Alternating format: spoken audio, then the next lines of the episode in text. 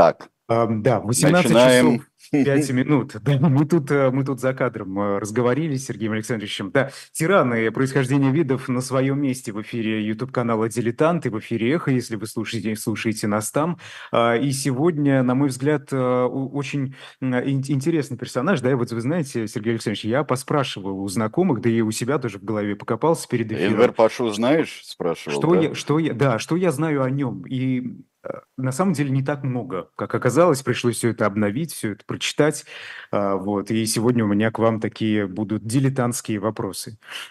А, Нет, ну это прекрасно, потому что у всех должны быть у нас а, дилетантские вопросы, потому что фигуру а, Энвера Паши, которого мы сейчас посмотрим на него, а также его а, остальных двух триумвиров, захвативших а, власть а, в 13 году, 1913 году, во всей истории Турции 20 века а, для всех, кроме армян, в понтийских греков, но армяне просто у них могучая, более выраженная память об истреблении армян в Турции.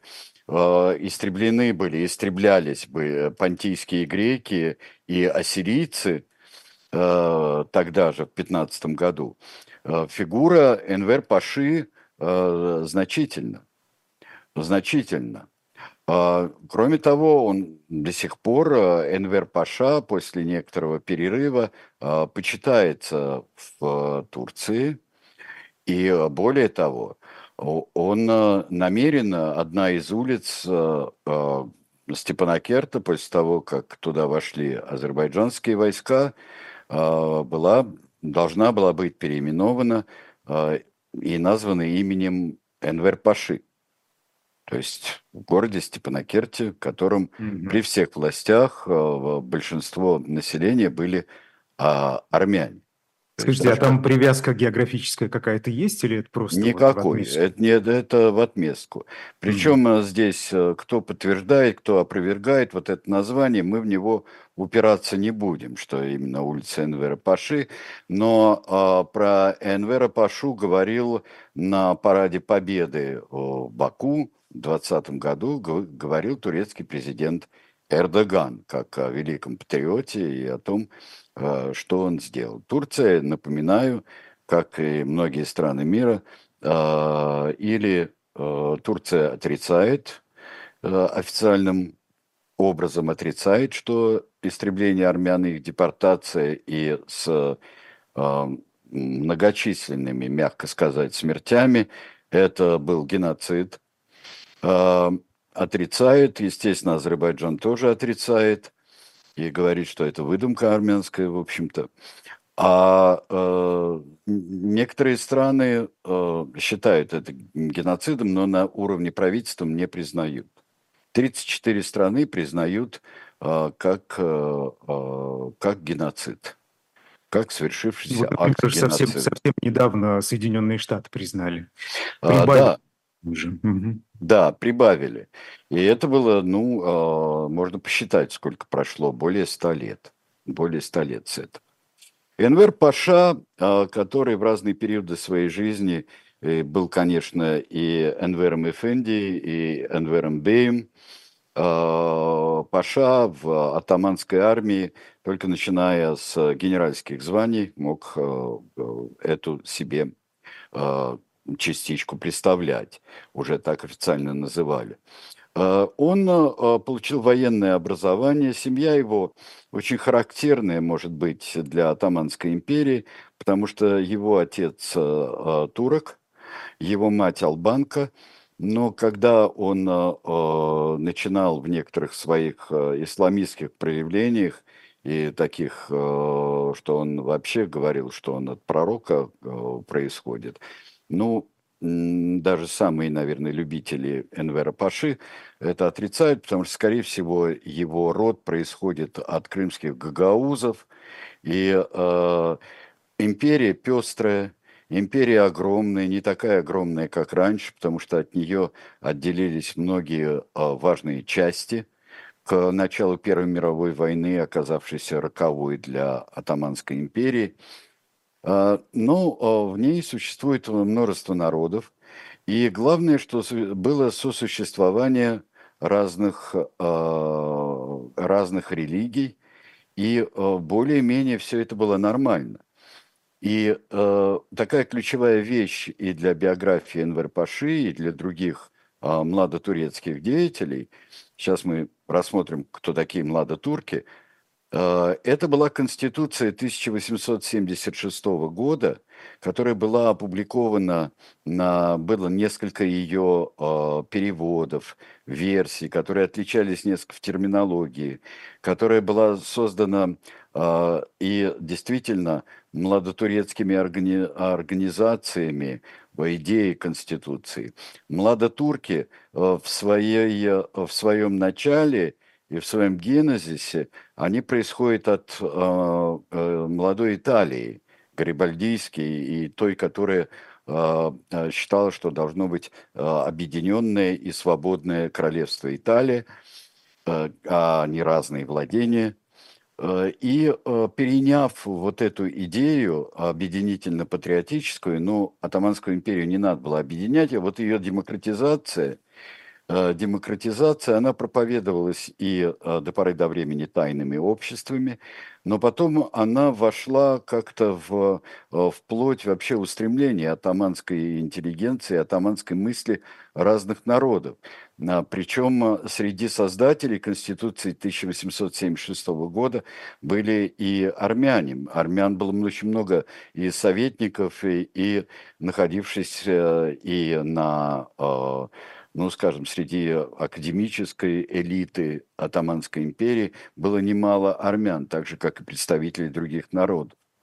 Э, а тогда, вот в те времена, они уже испытывали давление? Да нет, э, дело в том, что э, дело в том, что огромные по своему большинству армянские вилоеты, вот в Анатолии, например, вот это представляли собой, в общем-то, средоточие армянской культуры, и в немалой степени, больше, чем, например, э, э, Эревань тогдашний, тех, которые находились на территории России, или Елисавет-Польская губерния, и такие места, как Шуши, как э, Арцах, и как Ереванская, как Сюник, как Ереванская провинция тогдашняя. И вот так называемые западные армяне, это армяне Анатолии, сохранившие несколько иной язык, они представляли собой очень большой культурный фактор э, и общественный фактор э, Атаманской империи. Э, было очень распространено бизнес армянам, принадлежал очень многие. Армяне были видными э, и деятелями, может быть, не на каких-то там суперкрупных но должностях, но в виде советников, э, в виде э, консультантов, исследователей, и права, и государственного права. И вот э, Конституция тоже а, была одним из плодов этих совместных усилий многих народов Атаманской империи. Конституция была принята а, в 1876 году. Конституция предполагала создание парламента двухпалатного и э, равные права и равенство перед законом всех, всех народов всех это народов. Был, это, это, был, это была реакция на волнения какие-то? Или... Нет, это, было, это была э, глубинная и глубокая э, разработка. Разработка в интеллектуальных кругах Атаманской империи, которая, да, действительно была уже э, больным, пожилым человеком э, Европы, как ее считали перед Крымской войной, э, совершенно не понимая, что она способна а, способна сопротивляться, и тем более при поддержке европейских держав, таких как Британия и Франция, она держала победу в а, Крымской войне, а, той же самой унизительную победу для России. И Конституция была таким шагом к, я думаю, что к мирному вхождению в, в европейские народы, в европейские державы. То есть она э, всегда была фактором европейской политики, Атаманская империя, Османская, но э, при этом вот э, прогресс и большая цивилизованность после э, волнения, конечно, были, и всю первую половину XIX э, века были волнения и попытки модернизации, и попытки противостоять этой Э, модернизации. Были и убийства султанов, и, э, и фактически государственные перевороты. Но вот в 1976 году что не позволило этой конституции продержаться и абсолютной власти вновь укрепиться, Абдулхамида II, это э, русско-турецкая война 77-78 годов, э, когда в обстановке войны и э, потери очень многих европейских территорий э, Турции, хотя и ее поражение на Кавказе в русско-турецкой войне, э, это было э, это было уже было поводом для того, чтобы конституцию э, остановить ее действие, например, больше не переизбирать парламент действие было вот заморожено Конституцией. Они посчитали, что это опасно в данный момент? Да, это султан посчитал, и его ближайшие советники а, посчитали, что это а, опасно. Но младотурецкое движение никуда не делось, и вот с новой силой оно вспыхнуло при создании вот а, комитетов единения, комитетов единения, э, э, которые, э, которые образовались очень на европейских частях, там, например, той же Македонии, а, в, в, в турецкой Греции. И вот эти комитеты, которые стали, в общем-то, оформленностью младотурецкого движения, э, плюс э, к ним еще, плюс к ним еще были организации, общественные организации этих комитетов, в которые набиралось очень много офицеров. И... Сергей Александрович, а вы можете э, как-то вот охарактеризовать, да, чего хотели младотурки? На младотурки их прежде цель? всего э, хотели восстановления э, Конституции. Вот и единение, и прогресс, вот то, что провозглашали эти комитеты младотурецкие, это вот и было. Прогресс был в том, чтобы Турция была страной конституционной, конституционной монархии, а, чтобы она была современной страной. А, понимание современной страны а, мы увидим, что оно будет разным. Никто не хотел, вот, чтобы Турция была такой, как там в 15 веке. Хотя это замечательно, завоевание Константинополя, это все прекрасно, но это невозможно. Это были вполне э, современные люди, и военные, и гражданские. Но военных было достаточно много, и один из организаторов э, э, в Салониках, э, которого мы увидим рядом с Энвером Пашой, это Талаат Паша, Талаат Паша, ну тогда еще не Паша, э, но вот тогдашнего майора, майора э, э, Энвера Бея, тогда он туда и привлек еще и по рекомендации своего дяди, который тоже был немалый, немалый деятель а, и э, сторонник э, комитетов единения и прогресса. Э, становится тут же, выходит в 1906 году Энвер Паша, Энвер Бей тогда, Энвер, входит, Энвер сразу занимает ряд ключевых позиций.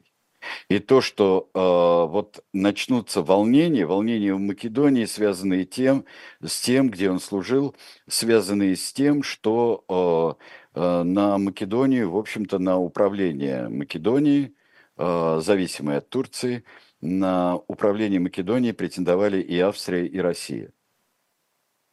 И вот этому противившиеся патриотические офицеры – они считали, что вот должны быть. Все, и при этом приветствовались местным населением очень серьезно, потому что их стремление возродить Конституцию, которая давала э, свободу и равные права всем народам, и македонцам, и грекам давала, И существовал даже, вот если вы посмотрите, в любой Википедии даже вы посмотрите, существовал греческая картинка, когда Мехмед II согласился с, с тем, что как уже наметился поход на Константинополь,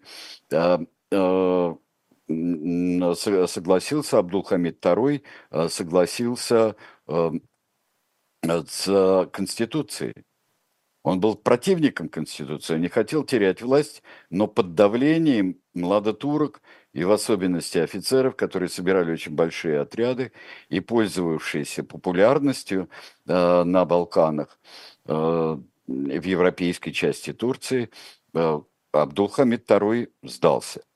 Так вот, существует греческая картинка, которая изображает вообще э, Энвера, Энвера, который разбивает молотком цепи на э, изображении свободы.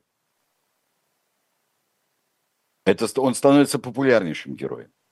Он и Назим, который действительно вот возглавлял, э, э, возглавлял вот эту младотурецкую фактически революцию. В 1909 году была попытка взять э, себе, э, э, взять власть, отобрать власть, слово у таких вот консервативных приверженцев султана Абдулхамида, но она не удалась.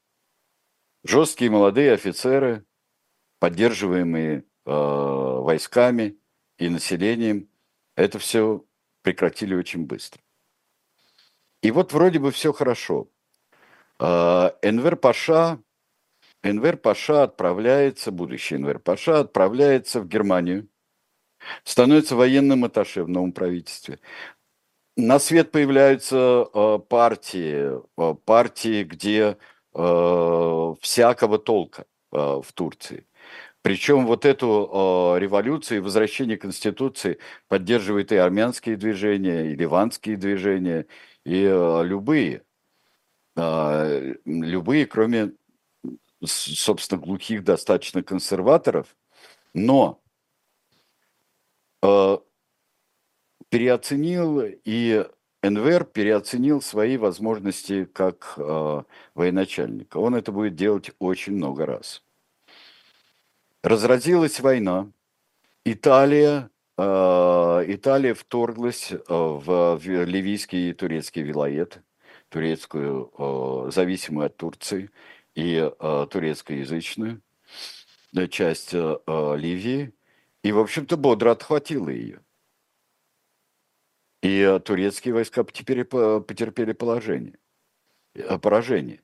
И это действительно э, вызвало очень серьезное разочарование в э, младотурецких идеях и идеях демократизации Турции. Пока речь идет о демократизации.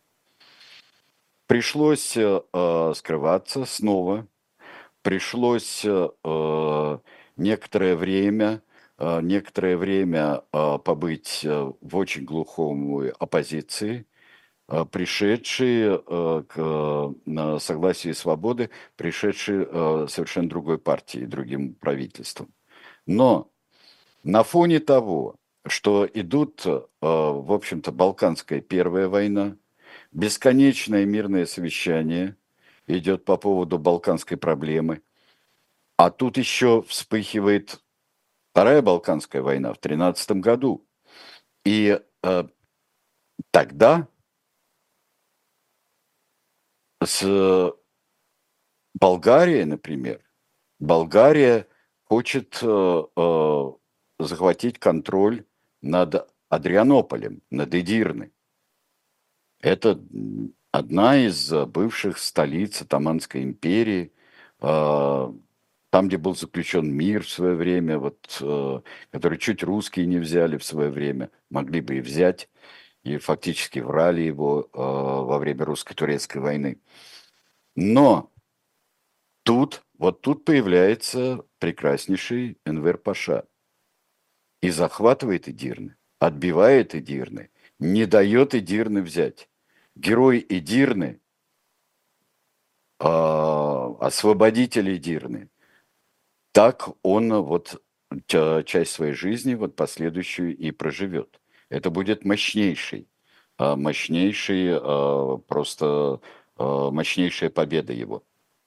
И несколько срезая, срезая события, в 13 году осуществляется переворот. Младотурки снова приходят к власти. Причем Они убийство... все это время накапливали силы каким-то образом? Да, конечно, и использовали положение, использовали положение. А, то, которое сложилось, и Эдирный был, был предлогом, и, а, в общем-то, такая замутненность поведения Турции в Балканских войнах, и нельзя было считать это а, каким, каким бы то ни было успехом. В это время у Энвера Паши формируется уже несколько лет тому, формируется прогерманская позиция. С одной стороны, прогерманская позиция, а с другой стороны, он э, пользуется идеями Любона. Это очень интересный человек, который в двух э, сферах э, э, выступал как ученый, как исследователь и как публицист. Он выступал э, как э, антрополог и специалист по изучению поведения толпы. При этом он был близок к расовым теориям, может быть, даже был э, одним из провозвестников расовых теорий превосходства одной расы на другой. Э, такой вот уже э, научный, если так можно сказать. Он был необычайно, почему он изучал толпу в 30-летнем возрасте, он был необычайно поражен э, ужасами Парижской коммуны, когда пожар, э, подожгли, сожгли Тюэллери, э, сожгли Луврскую библиотеку, вот это вот варварство, и почти уже, что были готовы э, взорвать пантеон, готовы взорвать пантеон, но это было бы вообще катастрофа, потому что там существуют большие пустоты, и это был бы провалом для всего Парижа. Так что у коммуны очень много разных сторон – и Вы знаете, он... удивительно, как э, многие э, люди, так скажем, абсолютно не из последнего ряда, пытаются искать проблемы в происхождении, да, они где-то глубже э, и дают вот такие для себя очень простые объяснения. Ну, у человека, э, он, э, он ввел в обиход вот этот самый э, циркуль знаменитый, которым там и лицевой угол, и, и прочее. Это разницу между Э, разницу, конечно, между расами можно увидеть, и это видно невооруженным взглядом. Но делать, выстраивать иерархию, особенно приводить э, и эту иерархию уточнять, как этим занимался Третий Рейх, это, э, я вам скажу, несколько уже далеко. И далеко даже очень от любого человеческого понимание. А, следующее, а, что а, делает Энвер Паша, э, и вот он увлекается этой теорией, то есть он и прогерманский, и он сторонник Любона, и явно совершенно так у него пан, пантюркийские идеи укрепляются, которые во время войны проявится с полной, полной силой и а, с полным размахом. А, Энвер Паша – это тот человек, и да, и вот посмотрите вы на картинку, на которой мы видим, вот толпа собирается у правительства, они штурмовали дом правительства, они захватили дом правительства младотурки. Вот я думаю, что эту картинку Э, можно э, запросто увидеть. И э, я бы хотел, чтобы вы посмотрели еще сразу же на газетную страницу. И на этой газетной странице мы видим трех пашей. Это Энвер Паша, это Талаат Паша и Джемаль Паша. Талата... Это все 13-й год. Это 13-й год. они устанавливают фактически триумвират. Он никак не оформляется, потому что существует правительство, которое возглавляет и э, возглавлял одно, одно время Талат Паша. Военный министр – это Энвер Паша. И Джемаль Паша – это министр, министр труда, фактически, министр общественных работ. И э, вот они и руководят Турцией тогда.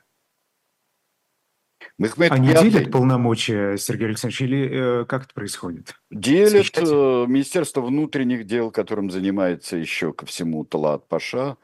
Э, военное э, министерство, конечно, делят, но они едины в своих устремлениях. Там даст слабину несколько, э, э, несколько Джемаль Паша, потому что он во время войны, он не поддерживал, э, не поддерживал вступление Э, Турции в войну на стороне центральных держав Германии и Австро-Венгрии, э, он скорее склонялся к союзу с Антантой или, во, или к нейтралитету. Но, конечно, самые две мощные фигуры, мощные фигуры, как Энвер Паша и Талаат Паша, они были Э, были все-таки во главе всего. И вот Энвер Паша – это тот человек, который продавливает э, султана. Мехмед, в общем-то, совсем удаляется от дел. И э, верховный главнокомандующий – это султан. Но первый его заместитель – это Энвер Паша. И в 2014 году после всех вот событий, мобилизации, ультиматумов, мобилизации и э, начала войны в Европе, турки э, входят в войну на стороне Германии и Австро-Венгрии. Я думаю, что здесь нам надо как раз и прерваться на некоторое время.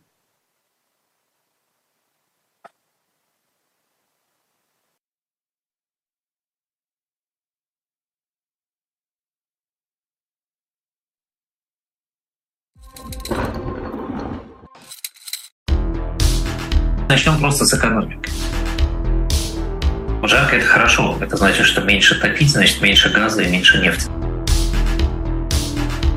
И даже начинает быть понятно, что будет дальше. Мы изучаем факты, а не эмоции. Я тоже буду продолжать работать. Да, вывод напрашивается, вывод очевиден. Программа молчания. Вот, 11 утра по Москве во вторник.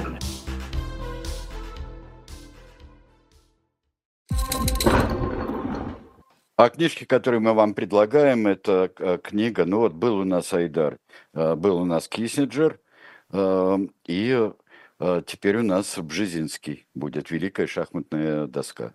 Mm-hmm. И ну, вот, это, вот, это прямо в комплекте нужно продавать, на самом деле. да, да, да. Вот такой библиотека, ну, я не знаю, кого. А, ну, и вы прочтете там, так же, как и подлинный Киссинджер, и также и подлинный Бжезинский будет у вас. Подлинный не в том смысле, что на языке оригинала он переводен на русский язык, но то, что он говорил, а не то, что э, ему приписывали. Как в знаменитом анекдоте «Нет мне, сосед напел Рабинович» э, Каруза по телефону. Так что нет, э, без Каруза по телефону. И мы вам именно это и предлагаем. А если вас интересует или альтернативная история, или приключения, то у нас предзаказ э, «Спасти княжну Тараканову» уже объявлен, и начиная с 15 февраля те, кто заказал, со скидкой будут э, получать уже наш э, новый, шестой уже, шестой графический роман. Вот. И так начинается война. Война для Турции начинается так себе, хотя планы большие – Существует русский фронт у Турции. И на этом русском фронте а, происходит а, грандиозное сражение, очень важное. Сражение при Сорокомыше. Это декабрь и э, декабрь 14 январь 15 года которое происходило в том, что с одной стороны стоял лично Энвер Паша со своими планами. а с другой стороны был генерал Мышлоевский, одни, и корпусной командир э, Юденич там был среди других. Но дело в том, что... Э, что... Ну и армянские дружины тоже. Армянские дружины были. Mm-hmm. Но э, надо сказать, что это была русская армия. Армянские дружины и армянские разведчики, конечно, они сделали много. Но надо сказать, что здесь э, э, стойкость э, невероятная, погодные условия, просчеты Энвер Паши. Он хотел окружить русскую армию через горные перевалы, и это в декабре, в январе. На бумаге у него очень здорово по -по получалось. Но э, это все провалилось настолько, что 80 тысяч э, турецких э, солдат и во многих случаях от мороза погибли. Юденич, да, вот здесь э, пишет, э, э, что, что Юденич показал, кто хозяин Кавказа. Да, он показал. Он показал. Причем, входя в, в пределы Персии тогдашние, пределы России, турки, документированно турецкие солдаты, показали себя по отношению к местному населению, показали зверство. Показали зверство и э, считая уже тогда до э, при э, победы при, при поражении до поражения при Сорокомыше считали что, что армяне потенциальные предатели, персы – это враги, и, в общем-то, шли как по своей территории, как по чужой. И по чужой, как по чужой. То есть не делая... А, вы знаете, мне непонятно, вот участие все-таки армянских добровольческих дружин. А, почему они приняли участие? Что тогда уже, я так понимаю, вот эта политика, да, а, не, не очень хорошего отношения к армянам, мягко говоря. Нет, дело, дело даже не в этом. А, а, во-первых, во, идет война, и армян очень много и на, на а, российской территории. И граница проходит немножко не там. Потому что э, существует, э, э, существует армянские, западноармянские поселения э, существует, существовали и в, пределе, в пределах Российской империи. И потом, э, э, и потом армянское население уже появились э, более-менее и движения политические, и независимости все-таки быть с единоверцами – это лучше. Это в Константинополе можно было где-то там вот э, просто считать, что мы спокойно живем, у нас есть и спортивные команды, и клубы, и армянские газеты, и все. А здесь э, сталкивались с кем? Сталкивались с местным начальством и сталкивались с солдатами, которые лютовали. А, и э, поражение при Сорокомыше. И тут начинается. Дело в том, что э, вполне доказано, что идейно полная тюркизация Турции и э, идеи и плюс пантюркизма, они уже в голове э, трех пашей были. Вот сейчас э, заодно давайте мы посмотрим на Талаат Пашу. Скажите Талаат Пашу э, нам. И э, ну вот такой вот Палат Паша, и на э, э, Джемаль Пашу.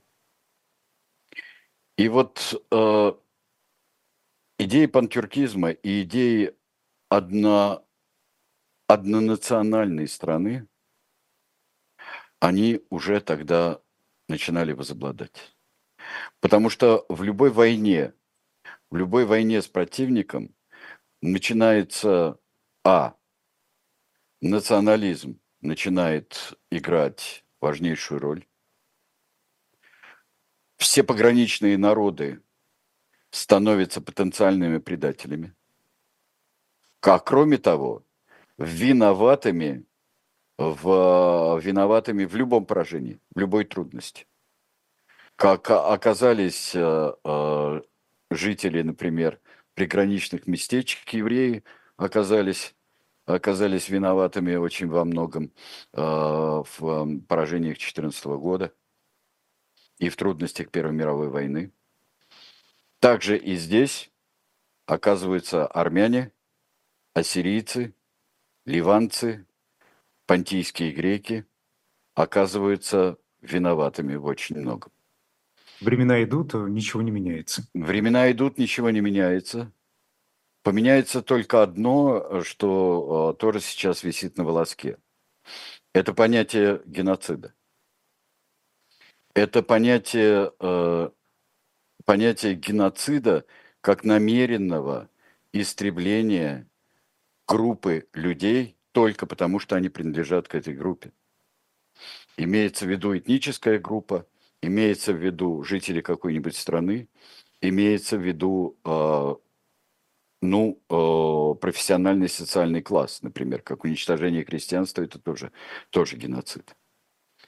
Но э, э, здесь это было задумано достаточно рано и э, не имеет, э, ну, может быть, как спусковой крючок поражение под Сорокомышем, а это было страшное поражение для Турции.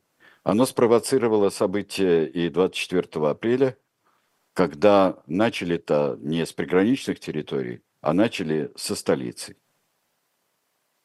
Начали со столицы, э, э с Константинополя, где э, были и депортированы откуда, арестованы, и э, представители интеллигенции армянской. Дальше депортация, которая во многом и по э, решению, и по э, работе турецкого военного трибунала, который э, судил основных деятелей атаманской младотурецкой э, империи прямо после окончания, в самом конце даже, в самом конце э, Первой мировой войны, когда младотуркам надо было уже э, бежать, и трем пашам тоже надо было бежать. Существовал трибунал. И э, этот трибунал имел массу недостатков. Но он приговорил и Эн, э, Энвера Пашу, и Талаата Пашу, и Джемали Пашу приговорил к смертной казни. Удивительнейшим образом материалы и архивы этого трибунала э, исчезли. Исчезли после того, как Мустафа Кемаль э, пришел к власти. Это исчезло, и э, отсутствие этих материалов основное, э, основной аргумент ревизионистов, что, которые могут интерпретировать достаточно вольно истребление, депортацию армян, потому что и рассуждать на тему, что вот депортация, а то, как солдаты их вели через сирийскую пустыню, но это, извините, перегибы на местах. И вообще армяне, конечно, в основном, а чего они восставали, плохо им было в Турции. Это и victim blaming, и это и передергивание истории – в общем, зна- знакомые все вещи, да. Это да. При таких а, конфликтах. Да, это был первый, в общем-то, признанный геноцид. Как он будет признан? Давайте сначала разберемся с э, историей э, Энвера Паши. Энвер Паша после э, Сорокомыша, он и командовал обороной Константинополя. Были удачные вещи, как и отражение Галиполийской высадки. Были неудачные. Но видно, что война клонилась к закату, и, в общем-то, был перевес не на стороне уже центральных держав, и мы не говорим э, о Турции. Uh, уже даже можно не говорить о Турции. Тем более, что в 18 году, в начале 18 года, uh, армия стала исламской, в особенности на том, что на развалившемся русском фронте. Русский фронт э, успешный для России, вполне успешный для России, после революции развалился. И то, и другой революции, особенно большевистской. А произошла турецко-армянская война. А, союзники вытесняли турок потом из Первой Республики, из демократического Азербайджана.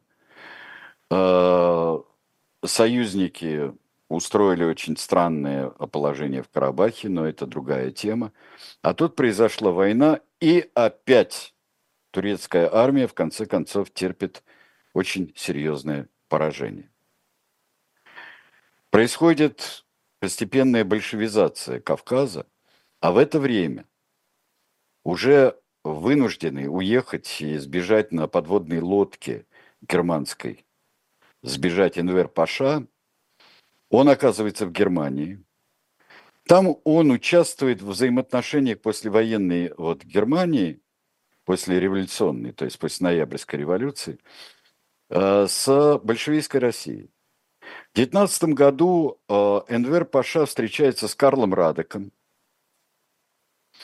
и дальше он э, со всевозможными, вроде бы от германского, э, от, герман, от германских новых властей, военных властей в том числе, с разными предложениями он оказывается в Москве, где проводит полтора года.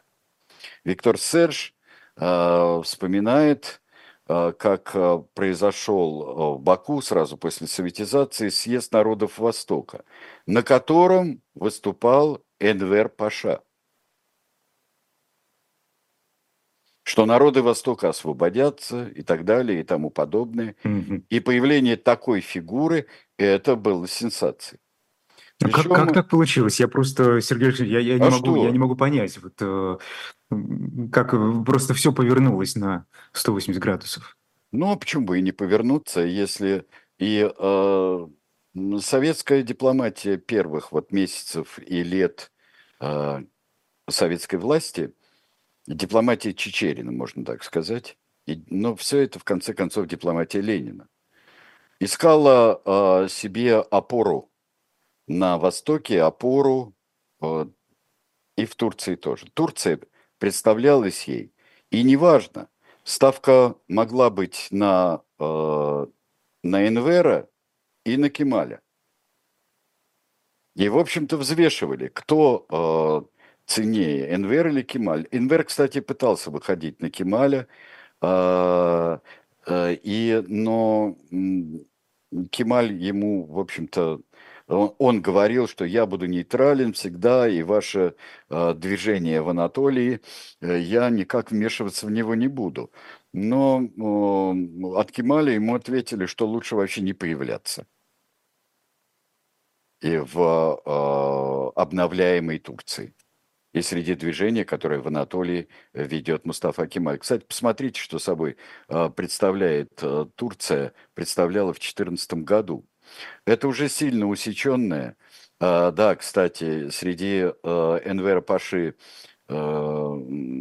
поражений это его попытка отвоевать Египет. Так вот война с этого началась для него.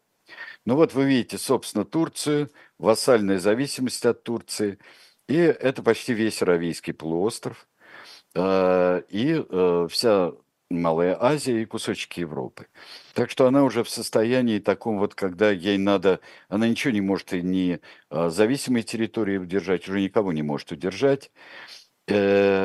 И Энвер оказывается в Москве, России нужен вот антиантантовский советской России, антиантантовский ледокол. И поэтому... И делают ставку на него. И делает ставку оно. В Турции уже понятно делает ставку на э, Кемаля Ататюрка, будущего Ататюрка. Там был, это, это 21 год, да, когда да, был а подписан договор о дружбе. Да, а в пантюркизме а, пантюркизм пытается использовать в Центральной Азии. И Энвера, централь Энвера посылают, Энвера Пашу посылают Туркестан налаживать э, э, с э, Бухарской э, Народной Республикой, налаживать всевозможные э, взаимодействия.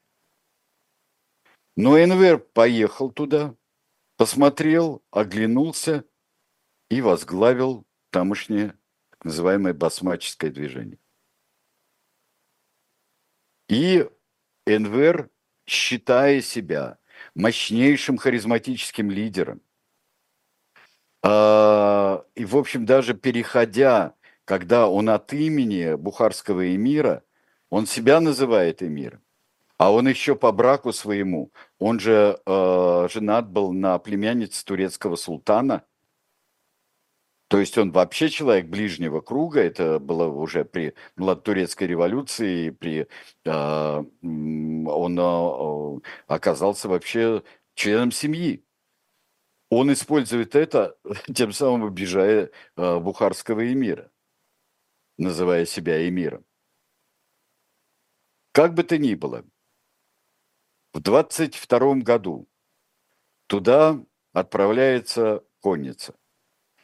И вот через одну фотографию туда отправляется среди других э, человек, который воевал и на Кавказе. Воевал на Кавказе это э, у нас э, Акоп Милкумен. Это он командует бригадой кавалерийской, которая как раз и сталкивается с Энвер Пашой. Дальше идут э, всевозможные легенды. Энвер Паша был убит. Где был убит? В сражении? Или был убит после того, как бежал и был окружен а, окружен в одном из э, э, населенных пунктов мелких. Непонятно. Скорее всего, э, он был просто во время атаки, он был срезан пулеметной очередью. Но кто-то пишет, что тело его было обезглавлено, кто-то прямо говорит, что вот армянин Мелькумов, Мелкумян – а, э, он собственной шашкой отрубил голову Энверу Паше. Хотя Милкумян об этом не пишет сам вообще. И все это отмечают и везде. Вот так погиб Энвер Паша. Он был... Э, теперь другие триумвиры. Ну, тут получается, что все-таки руку приложил армянин к его смерти. Что, наверное, исторически справедливо. С другими пашами из Триумвирата э, уже было направленное действие армян э, не только Первой Республики, но и по Европе. И другие паши были убиты армянами. Джемаль Паша был убит в Тифлисе, а самое важное – вот этот важный террористический акт, наверное, для понимания, произошел в Берлине, где под видом студента Сагамон Тылерян а, поселился рядом фактически с скрывавшимся в Берлине Талаат Пашой. Не забудем, что трибуналы их всех приговорили к смертной казни атаманские. Но он застрелил Талаат Пашу и тут же сдался властям, Сагамон Телерян. Потому что он рассчитывал на большой процесс. И большой процесс был, в ходе которого множество публикаций, свидетельства выживших после геноцида. Он сам был из семьи погибшей во время э, геноцида армян. Э, и так массы людей узнали о том, что произошло в Турции в 15-16 годах. Э, кстати говоря, говоря о том, что почему там сражались, вот очень интересная вот русская армянская общественность, потому что несмотря на вот тот кошмар, который произошел в 15 году, вот именно победа при Сорокомыше русской армии э, позволила общественности и интеллектуалам армянским начинать говорить о своем государстве. Турция проиграет и, может быть, свое государство армян. И так все mm-hmm. трое были, э, все трое погибли достаточно быстро после этого. А, останки Талаат Паши были переданы в 1943 году Турции нацистским правительством. А, Джемаль был похоронен э, сразу, он из Тифлиса передали и был э, похоронен, мне кажется, где-то в Анатолии был похоронен.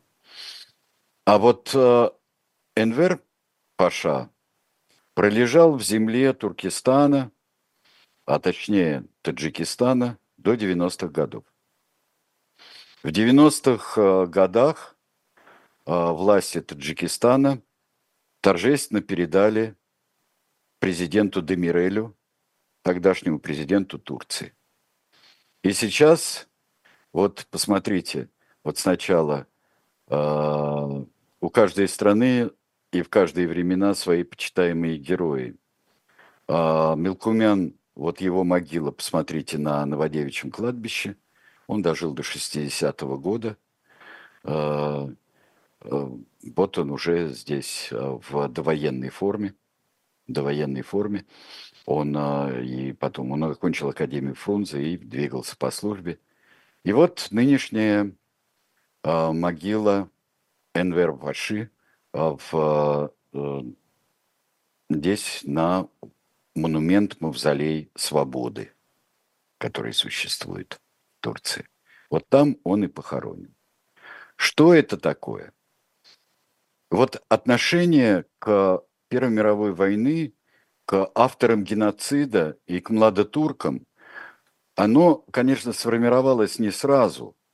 И э, Мустафа Кемаль очень много и охотно критиковал трех пашей и вот то, что было. Больше он критиковал, конечно, э, султанское правительство, которое э, было уже при поражении Турции. Но Мустафа Кемаль э, отказывался очень от многого.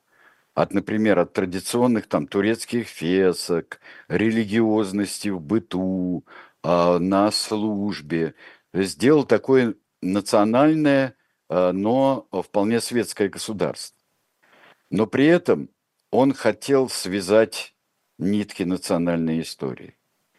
И, по, и потому э, говорить о чудовищном геноциде нескольких народов, который произошел в Атаманской империи, и признавать это как геноцид, это отрицать какую бы то ни было а, при, а, турецкую преемственность.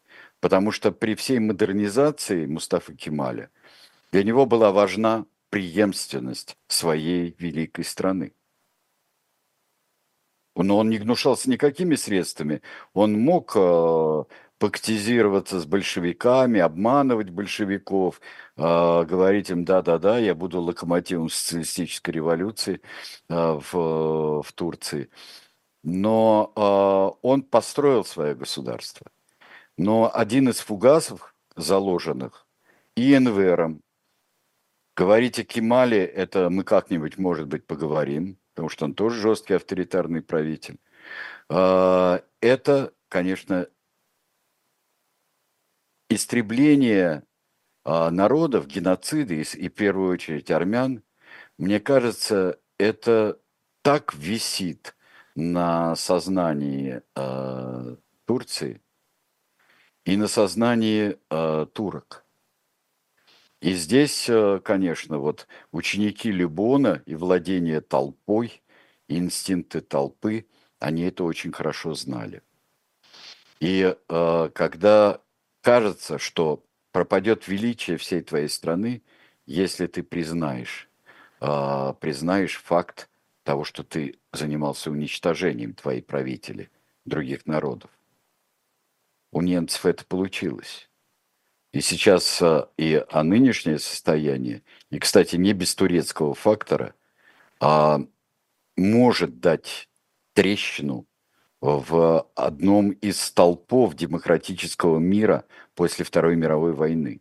Один из этих столпов, и, может быть, главный несущий, это Германия. Это демократическая Германия. Звонок такой. Убрали монумент памяти геноцида по э, требованию турецкой общины в одном из городов. А я бы хотел отметить еще одну. Потому что э, очень многие турки и религиозные деятели, и э, деятели, и просто гражданские, и просто люди, просто люди умоляли не убивать армян. Умоляли. И религиозные э, руководители сел. Кто-то радовался, а кто-то умолял. И поэтому э, я считаю, что это унижение турецкого народа не признавать вот таких кошмарных грехов и э, то, что и какое-то самосознание турецкого народа. Вот кем надо гордиться. Кстати, еще одна вещь, последняя из того, что я сегодня скажу. Э, внук Джемаля Паши прошел очень долгий путь для того, чтобы уже в нынешнем веке выпустить книгу 1915 «Геноцид армян». Он его не признавал в, юность, в детстве, в юности, в молодости. Но изучая документы, он нашел в себе силы и нашел в себе и общественную, и, я бы сказал, научную честность для того, чтобы написать книгу. Внук одного из организаторов Джемаля Паши. Вот и все, что мы сегодня вам расскажем. Спасибо большое, да. А, мы вернемся в эфир с тиранами ровно через неделю, а в понедельник в программе, ой, в понедельник, в пятницу, простите, да, в программе «Дилетанты» в том же составе ждите нас в эфире YouTube-канала «Дилетанты», в эфире «Эхо». После нас на «Живом гвозде» в особом мнении Владислав Иноземцев с Никитой Василенко. А, никуда не переключайтесь. До свидания. До свидания.